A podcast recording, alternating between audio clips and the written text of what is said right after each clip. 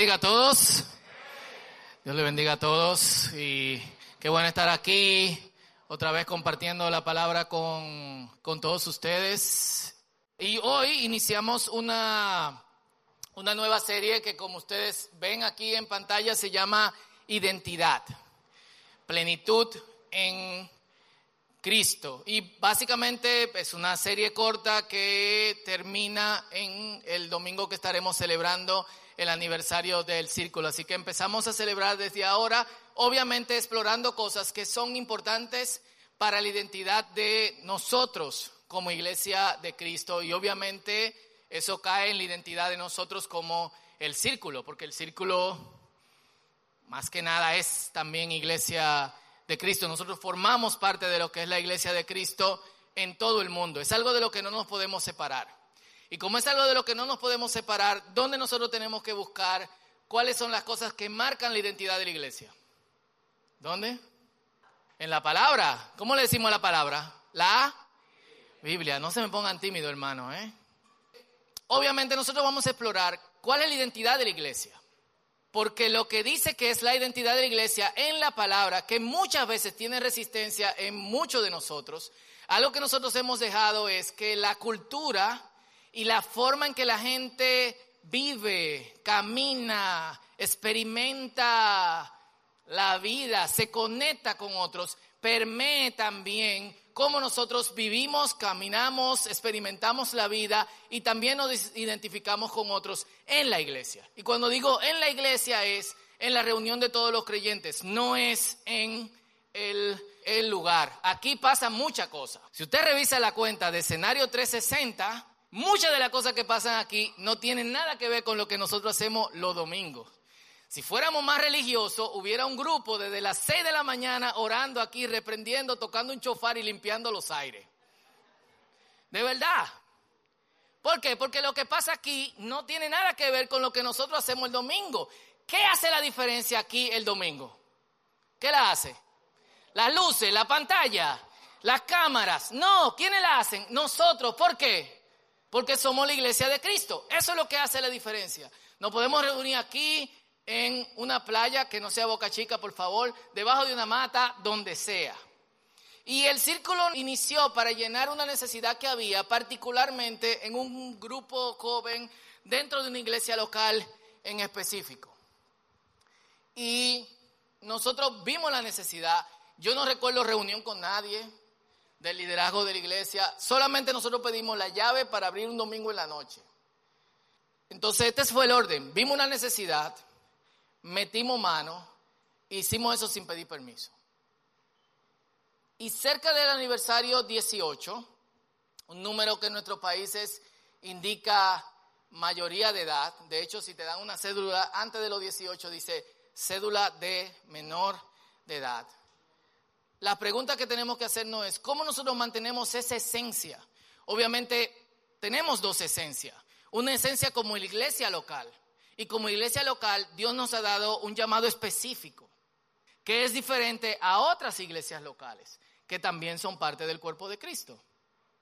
Pero también, ¿cuál es nuestra identidad fuera de esa misión y esa visión que Dios nos ha entregado, que es marcada por la escritura, más que, obviamente, la visión y misión en específico. Y hoy queremos arrancar hablando sobre equilibrio. Y vamos a empezar leyendo este pasaje súper importante de Efesios 4 y vamos a leer versículos 1 al 7 y luego versículos 12 al 16. Leemos así en el nombre del Padre, del Hijo y del Espíritu Santo. Amén. Les ruego entonces yo, que estoy preso por causa del Señor, que vivan como es digno del llamamiento con que los llamaron. Y que con toda humildad y gentileza y paciencia se toleren ahí unos a los otros en qué? En amor. Lo leemos de nuevo. Con toda humildad y gentileza y paciencia se toleren unos a los otros en amor. Dándolo todo para mantener la unidad del Espíritu en el vínculo de la paz. Algunas traducciones dicen, haciendo todo lo posible. sin entrar en detrimento de ninguna traducción, la frase es la que se utiliza cuando tú dices a alguien que vas a hacer algo pero no lo vas a hacer. Cuando alguien me dice a mí, haré todo lo posible por estar ahí, yo sé que no va a estar. Legal, pruébelo. Dándolo todo para mantener la unidad del espíritu en el vínculo de la paz. Porque hay solo un cuerpo y, díganlo duro, porque hay solo y, así como es solo la esperanza con la que fueron llamados, un Señor, una fe, un bautizo, un Dios y Padre de todos, que está sobre todos y a través de todos y en todo. Un versículo para alucinar. Y a cada uno de nosotros se nos ha dado la gracia de acuerdo a la medida del don de Cristo. Esto es como el Shema cristiano. El Shema es como la oración que hacen los judíos tres, cuatro, cinco, seis, dependiendo de la, tradición, veces al día. Y es, escucha Israel, el Señor, nuestro Dios, el Señor es. Y Pablo lo que está diciendo aquí tenemos un cuerpo, es decir, hay una sola iglesia, no hay dos, no hay tres, no hay cuatro, no hay cinco, una sola. Un espíritu, una esperanza, un Señor, una fe, un bautizo, no dos, para los que bautizan dos veces. Un Dios y Padre de todos que está sobre todos y a través de todos y en todos. Y a cada uno de nosotros se nos ha dado la gracia. ¿Dice a quién? A cada uno. Esta pregunta le va a parecer estúpida, pero ¿quién está aquí en la mañana? Levante la mano. Si usted no quiere levantar la mano, hágalo por mí, por favor. ¿Quién está aquí esta mañana? Levante su mano. Todos, a cada uno. Se nos ha dado la gracia de acuerdo a la medida del don de Cristo, a fin de equipar a los santos para la obra del ministerio, para la edificación del cuerpo de Cristo, hasta que todos lleguemos a la unidad de la fe. Sigue el tema de uno y del conocimiento del Hijo de Dios el hombre perfecto, hasta la medida de la estatura de la plenitud de Cristo, para que ya no seamos niños, arrastrados por las olas y los vientos de nuevas corrientes de enseñanza, ni por las astucias ni artimañas de personas con métodos engañosos, sino que practiquemos la verdad en amor y crezcamos en todo en Cristo, que es la cabeza, de quien todo el cuerpo crece, bien ensamblado y otra vez unido entre sí por todas las coyunturas que se ayudan mutuamente. Y a la medida que cada uno hace su parte, el cuerpo se establece y se edifica a sí mismo en qué? En amor. ¿Cuáles son las dos cosas que más se repiten en el pasaje? Fuerte. ¿Y qué más? Unidad y amor. Son las dos cosas que se repiten más dentro del pasaje. Yo aluciné leyendo el versículo, el versículo 6. Un Dios y Padre de todos por esto, Dios está sobre todos nosotros, a través de nosotros y en nosotros. Y es una forma de decir, no hay manera de que podamos escapar de Dios, ninguno de nosotros, si estamos unidos a Él. No hay manera. Y, como le decía al principio, hoy queremos hablar sobre equilibrio. Y cuando se habla de equilibrio, obviamente podemos referirnos a muchas cosas, pero principalmente es mantener, cuando tenemos varias cosas en la mano, que debemos sostenerla, mantenerla sin que ninguna de esas cosas se caiga. Eso es equilibrio. Y quiero que nosotros pensemos en eso mientras hablamos, mientras hablamos hoy. Y aunque hay varios puntos de equilibrio en el pasaje que acabamos de leer, y lo vamos a explorar todos, el principal equilibrio que hace un creyente, de acuerdo a las escrituras, incluye estas tres cosas. Propósito, mantenerse enfocado y mantenerse conectado. Todo creyente tiene primero que entender en las escrituras el propósito de la iglesia, porque yo soy la iglesia, nosotros somos la iglesia. Entonces yo tengo que primero descubrir cuál es el propósito de la iglesia. Segundo, yo tengo que descubrir cuál es mi propósito, cuál es el don y el regalo que Cristo me ha dado, porque dice que le ha dado a cada uno para que yo funcione y sirva para la edificación y el crecimiento de esa iglesia. Esas dos cosas yo tengo que explorarlas hasta que yo las sepa.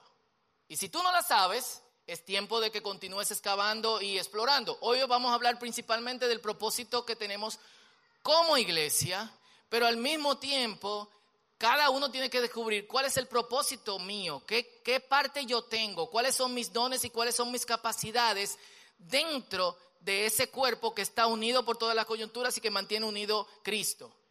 Segundo, y esto no tiene ningún orden particular, todos tienen que mantenerse equilibrados, tengo que mantenerme enfocado.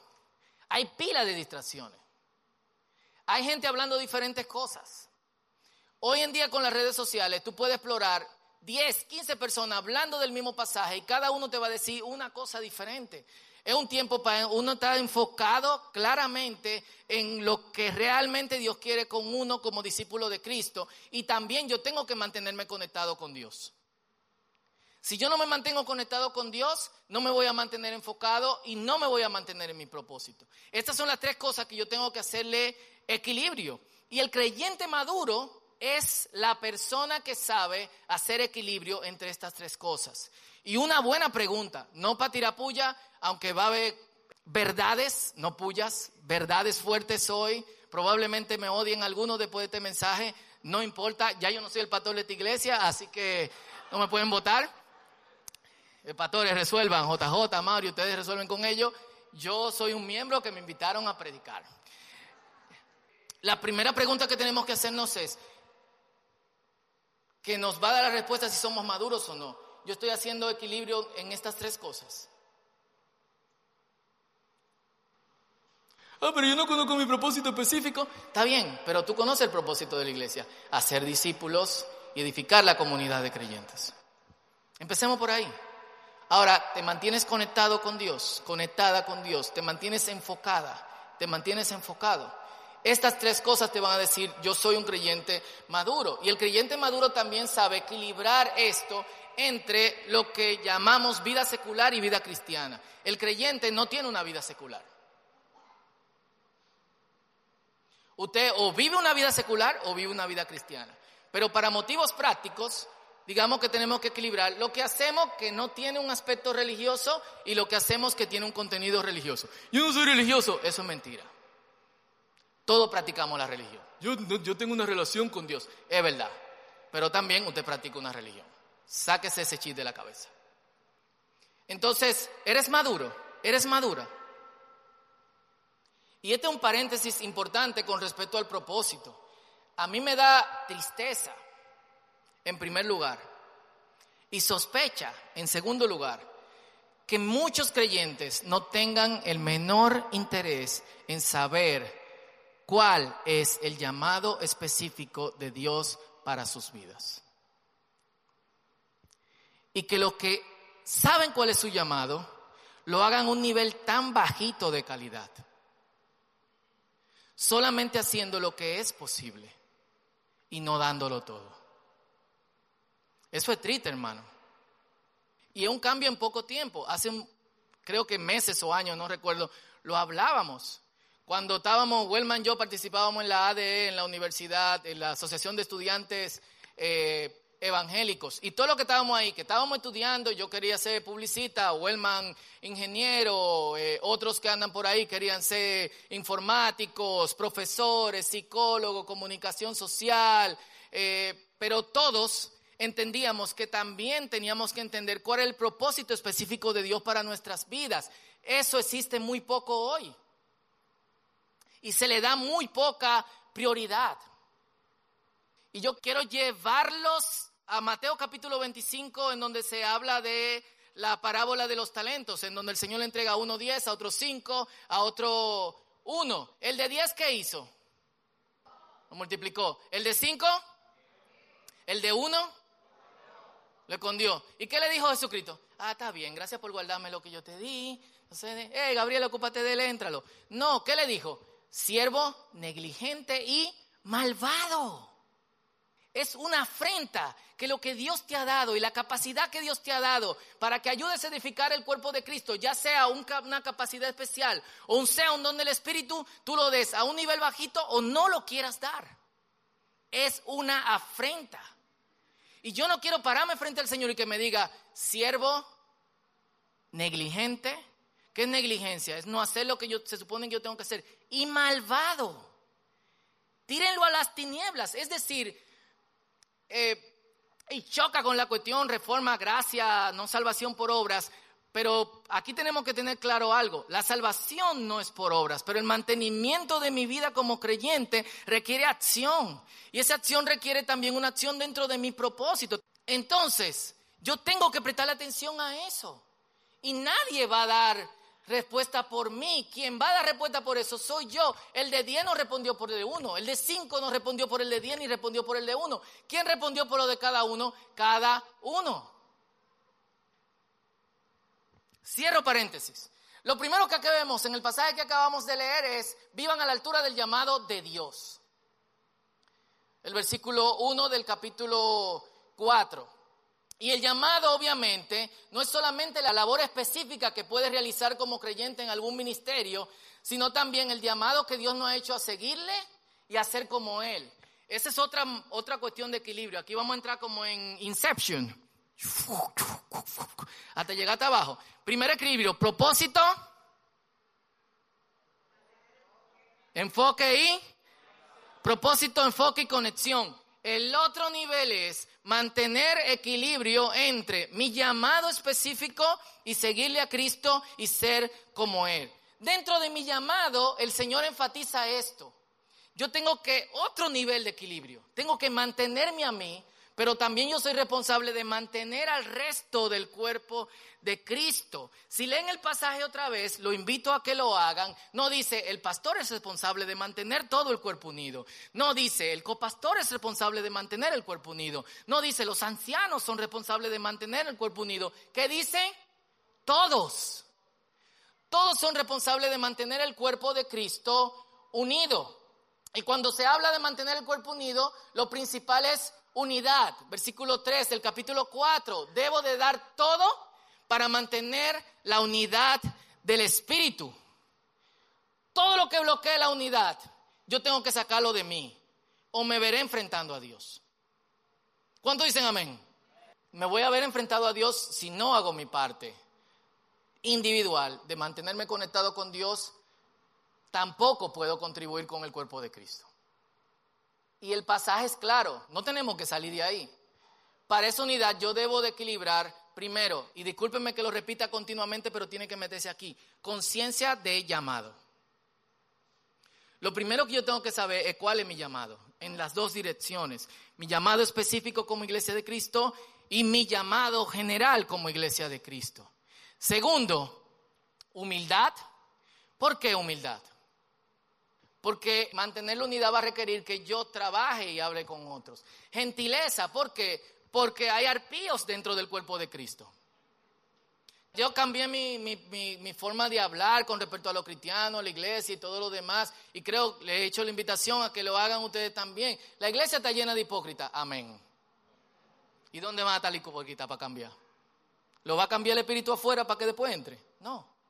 Pero yo con mi humildad, con mi gentileza, mi paciencia, mi tolerancia y amor, hago todo lo posible para que ese hipócrita se mantenga conectado al cuerpo de Cristo hasta que ese hipócrita crezca y cambie. ¿Cuántos dicen amén? ¿Te gusta, eh? No. Pero es lo que tenemos que hacer. ¿Qué hacemos? Sacamos a todo el que no funciona como Cristo. ¿Se quede todo vacío? Vacío. La congregación única en el sentido de perfecta va a existir al final de los tiempos, en el cielo nuevo y en la tierra nueva. Ahora somos todos caminando a ser como Cristo. ¿Y qué yo hago? Trabajo en humildad, gentileza, paciencia, tolerancia y amor. Fíjense que todos estos son parte del fruto del Espíritu. Entonces, es un trabajo sobrenatural. ¿Por qué? Porque yo no quiero aguantar a otros. Es difícil tolerar a gente que siempre quiere ir en la misma dirección. Eh, paciencia. Existe el mito por ahí, el que pide paciencia pide prueba. Pida paciencia, hermano, y aguante la prueba en el nombre de Jesús. Tolerancia, amor. Amamos hasta cierto punto. Es increíble ver cómo los cristianos adoptan las formas de amar del mundo. Entonces, todas estas cosas se combinan con la conciencia de llamado. ¿Para qué? Para que haya unidad dentro del cuerpo de Cristo. Y quiero que notemos dentro de esas cosas otras que afirma el pasaje. Primero, la unidad de la iglesia no la creo yo, la crea el Espíritu de Dios. El punto es, primero, que somos un cuerpo y que tenemos un espíritu.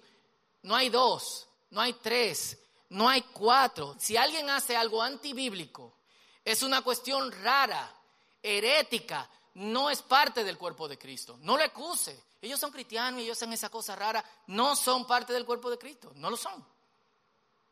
Tenemos que estar claros, porque si no, la iglesia va a seguir siendo una cuestión difusa.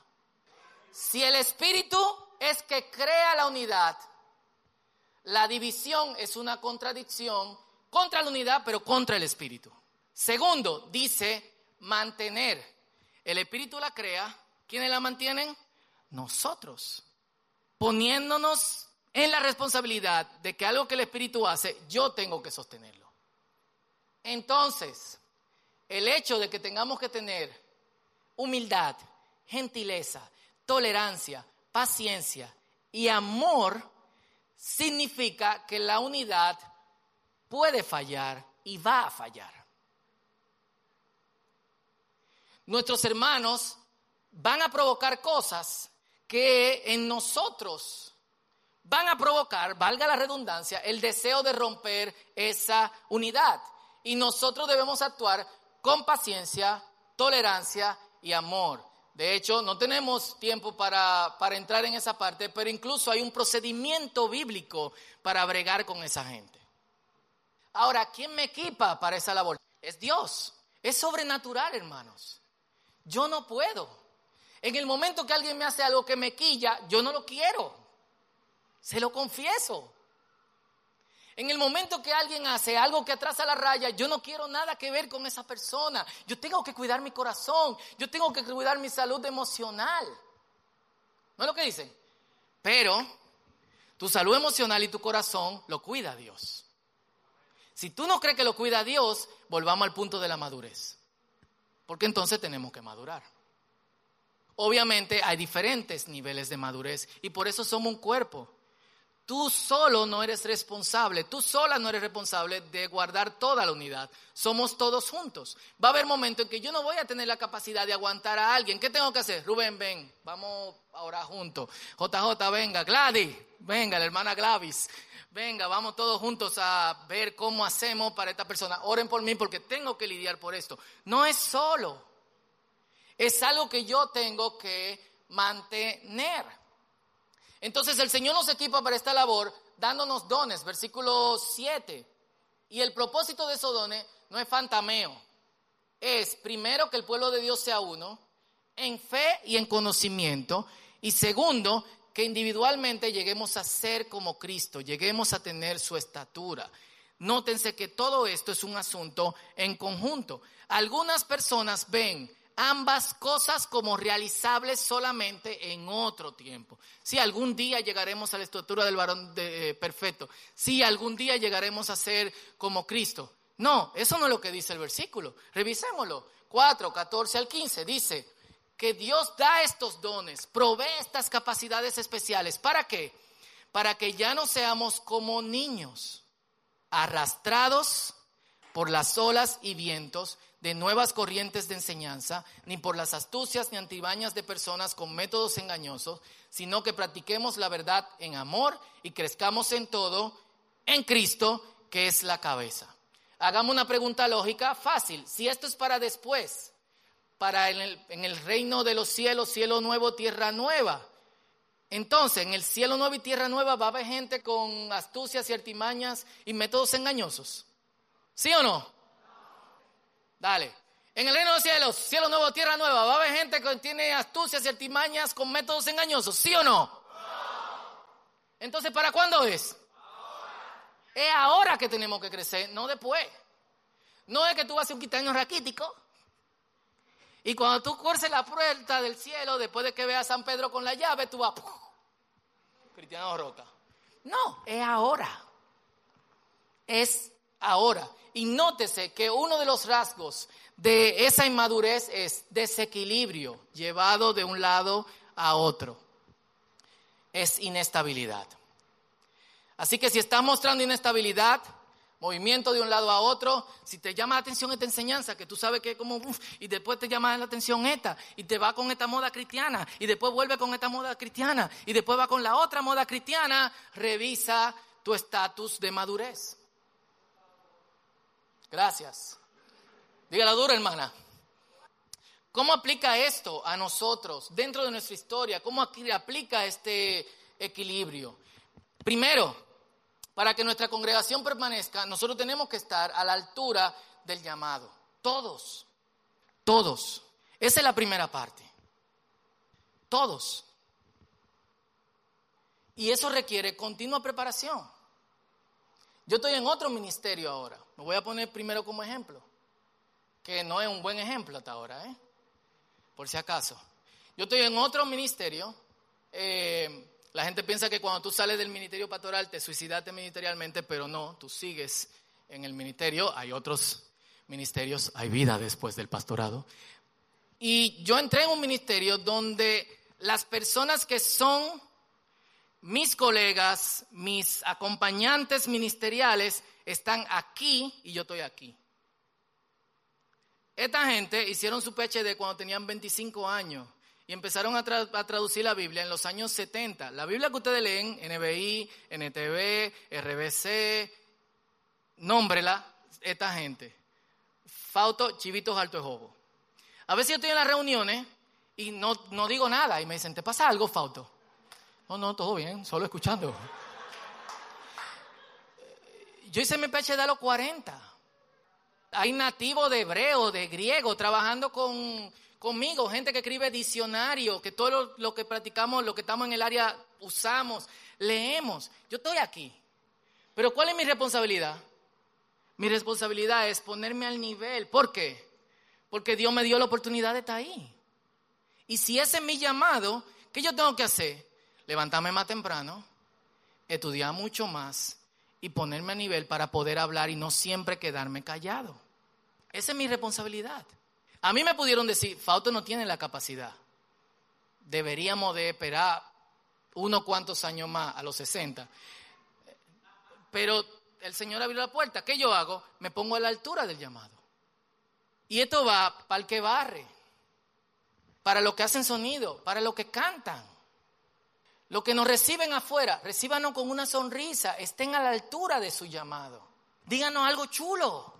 Háganos sentir como que importante al entrar en la casa de Dios, a la altura del llamado. Usted canta, apréndase las canciones.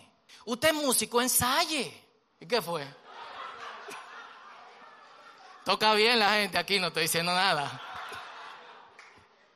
Cool. Usted predica, lea continuamente, sumérjase dentro de las escrituras. Usted le enseña a niños, chequee todo lo que hay sobre pedagogía y enseñanza para niños cristianos. Usted es pastor de jóvenes, chequee todo lo que hay y devore todo lo que existe sobre pastoral juvenil. Eso es lo que nos toca. ¿Por qué? Porque Dios nos ha dado una oportunidad. Dios nos ha dado una oportunidad de estar en todos los niveles del servicio. Y en todos los niveles del servicio, ¿qué yo tengo que hacer? da lo mejor de mí. No siempre voy a tener la capacidad de tener lo mejor, pero muchas veces lo que vamos a ver es que aunque tú no tienes la capacidad, tú estás dando lo mejor de ti y nos estás mostrando que tú quieres llegar y que tienes que tener la altura del llamado. Mucha gente quiere servir, pero lo que quiere es fantamear, brillar. Hay gente que no conoce su propósito porque su propósito no es predicar ni estar en liderazgo, pero entiende que el único propósito es pastorear, estar en liderazgo y estar adelante. Yo he hecho esta historia en otras ocasiones de un amigo, se llama Charles. Me da mucha risa porque Charles vino una vez ayudando aquí en el círculo hace como 20 años y le es un tipo como así y fuerte. Y le tocó dormir en mi cama y se le salían los pies. Era como un troll durmiendo en la cama de un hobbit. Y una vez yo estoy sentado con Charles y le digo, dime Charles, ¿cuál es tu futuro? ¿Qué es lo que tú piensas hacer? Y él me dice, mi propósito es ser número dos. Mi propósito es ayudar a todos aquellos que son número uno a que sean mejores y que tengan todo lo que ellos necesitan. Y eso me voló la mente. ¿Quién quiere ser número dos? Charles. Y hay muchos que son número dos, número tres, número cuatro, número cinco. Pero en el reino de Dios no hay números. Todos estamos parejos. ¿Qué dice la misma escritura? En el mismo Efesios, aquí no hay mujeres ni hombres. Las mujeres no son más importantes que los hombres, los hombres no son más importantes que las mujeres, niños, judíos, gentiles. entonces todo lo que nosotros hacemos es importante para la gloria y la honra de Dios. ¿Cuántos dicen amén? Entonces, ¿cuál es mi llamado después de identificar mi propósito y actuar a la altura de, ese, llamado? Es procurar la unidad del cuerpo de Cristo. Y la madurez se transforma en relaciones de diferentes equilibrios que mientras voy creciendo en el Señor soy capaz de sostener en todos los niveles de ese balanceo para ayudar a la unidad. Y este es el resultado, que todo el cuerpo crece. Bien ensamblado y unido entre sí por todas las coyunturas que se ayudan mutuamente. Si leen desde el versículo 15, ¿quién ayuda a ese crecimiento y ese ensamblamiento y esa unión? Cristo. Ahora, ¿cuál es mi parte?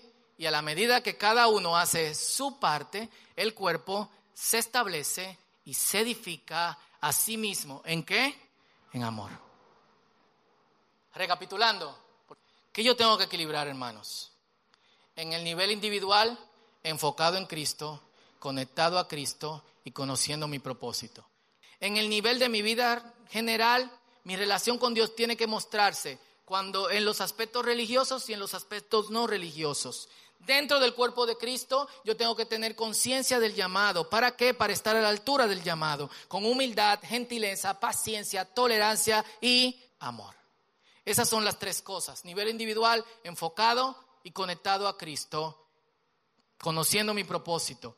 Mi vida general equilibrio, mostrando a Cristo en todas las áreas, en la práctica de la religión y en la práctica de mis actividades no religiosas. Dentro del cuerpo de Cristo, conciencia del llamado, humildad, gentileza, paciencia, tolerancia y amor.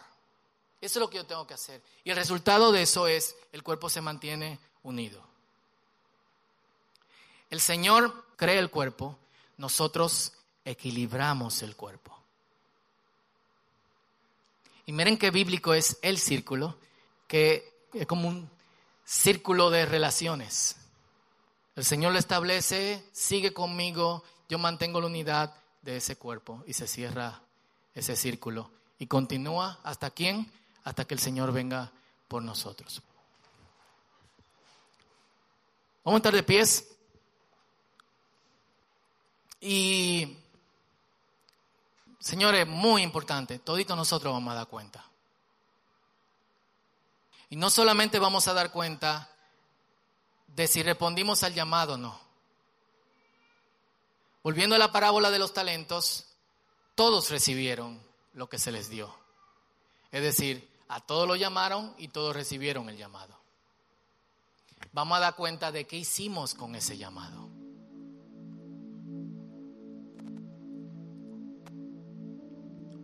Y aquí surgen varias preguntas para algunos. ¿Cuál es mi llamado?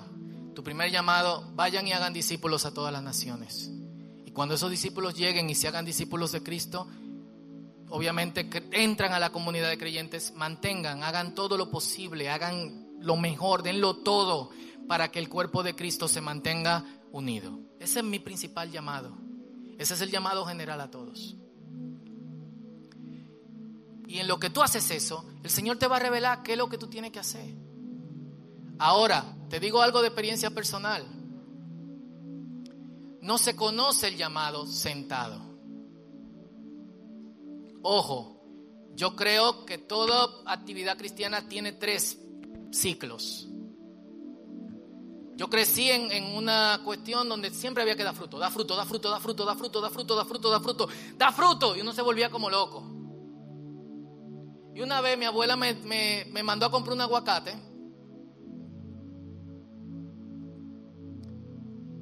Y, eh, no, perdón, una vez mi abuela eh, terminaba de cocinar y yo le dije, abuela, ¿no hay aguacate? Y ella me dijo, es febrero. Todos los aguacates que venden en la, en la calle son injertos. Los que saben de aguacate saben que solamente de mayo a agosto. Mango también. Ahora hay mango y aguacate el año entero. Pero mi abuela no quería ese aguacate. ¿Por qué abuela? Sabe a plático.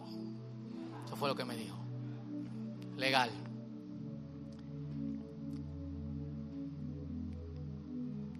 Y observen las plantas. No todas las plantas dan fruto el año entero. Las plantas tienen el siguiente ciclo. Descanso, flores, frutos. Yo creo en eso. Sin embargo, hay que dar fruto. Y tenemos que hacer ese equilibrio de descanso, flores, frutos. Va a haber momentos en que vamos a estar sentados. Va a haber momentos en que vamos a estar alimentándonos para fructificar y va a haber momentos fructíferos. Y hay momentos en que tú quieres seguir dando fruto, pero al Señor no le gustan los aguacate injertos ni los mangos injertos. Y te sienta. Y algunos de los que están aquí, que tienen mucho tiempo en el Evangelio, saben que hay momentos en que Dios te forza a sentarte. ¿Por qué? Descanso, flores, frutos. Ahora bien, en ese equilibrio Dios quiere que tú des fruto. Y Dios quiere que yo y todos los demás nos beneficiemos de ese fruto que tú das. Cuando tú no das ese fruto, tú estás impidiendo que yo me edifique con lo que Dios te dio a ti. Cuando tú no haces lo que Dios te ha llamado a hacer, tú estás impidiendo que yo sea bendecido con lo que Dios te ha dado a ti particularmente, de acuerdo a su gracia y de acuerdo a sus riquezas. Entonces, es probable que estés en un tiempo de descanso, es probable que estés en un tiempo de flores, pero es probable que estés en un tiempo de frutos y no le estés dando. Tenemos que conocer cómo es que yo voy a dar y qué es lo que yo tengo que hacer. Y si has, sentado, si has estado sentado o sentada mucho tiempo, es tiempo de ponerte en acción hasta que descubras qué es lo que Dios específicamente tiene para tu vida. Probablemente empecemos no con los dones del Espíritu, sino con la capacidad de que Dios te dio. Contabilidad, necesitamos gente en finanza. Logística, necesitamos gente moviendo los equipos. Yo lo que hago es que vendo cosas. Necesitamos profundo.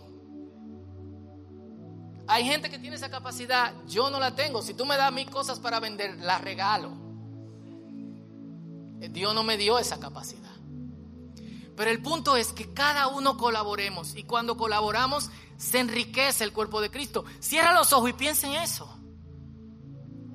Piensa, wow, hay cosas que yo tengo que yo la pudiese usar para el cuerpo de Cristo. Pero es que no me da la oportunidad. A nosotros no nos dieron el chance en el círculo, nosotros lo arrebatamos y lo tomamos. Aquí está Jochi, está Carol, está Joel. ¿Cuántos boches nos echaron? ¿Paramos? No. Seguimos. Y estamos aquí hoy. ¿Por qué? Porque creíamos en el llamado de Dios y en la unidad del cuerpo de Cristo. Entonces, ¿cuál es tu parte? Porque en esa identidad te necesitamos. Y te necesitamos para mantener la unidad.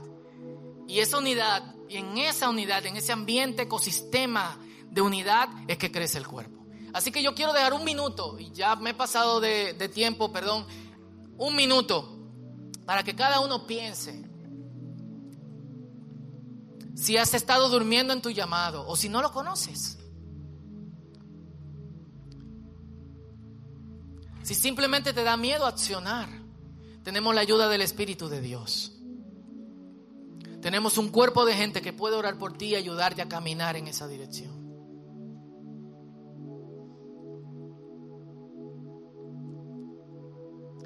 Así que piensa, este es tu tiempo con Dios.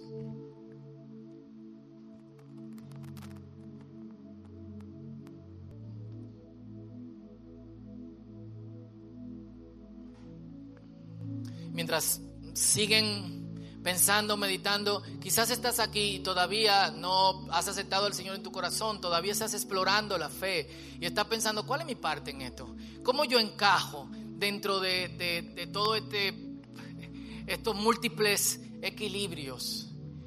¿Cómo, cómo, cómo, si todavía no sé si tengo interés, si todavía no sé si quiero estar conectado o conectada, cómo yo me subo dentro de esta eh, estructura acrobática hacer malabares, equilibrando diferentes cosas. La palabra del Señor dice que Dios no quiere que nadie se pierda, sino que todos vengan a arrepentimiento. Y me emociono pensando en esto. tú también, si aceptas el llamado de Dios para tu vida, tienes una parte en esto tan importante que terminará en la transformación de todas las cosas.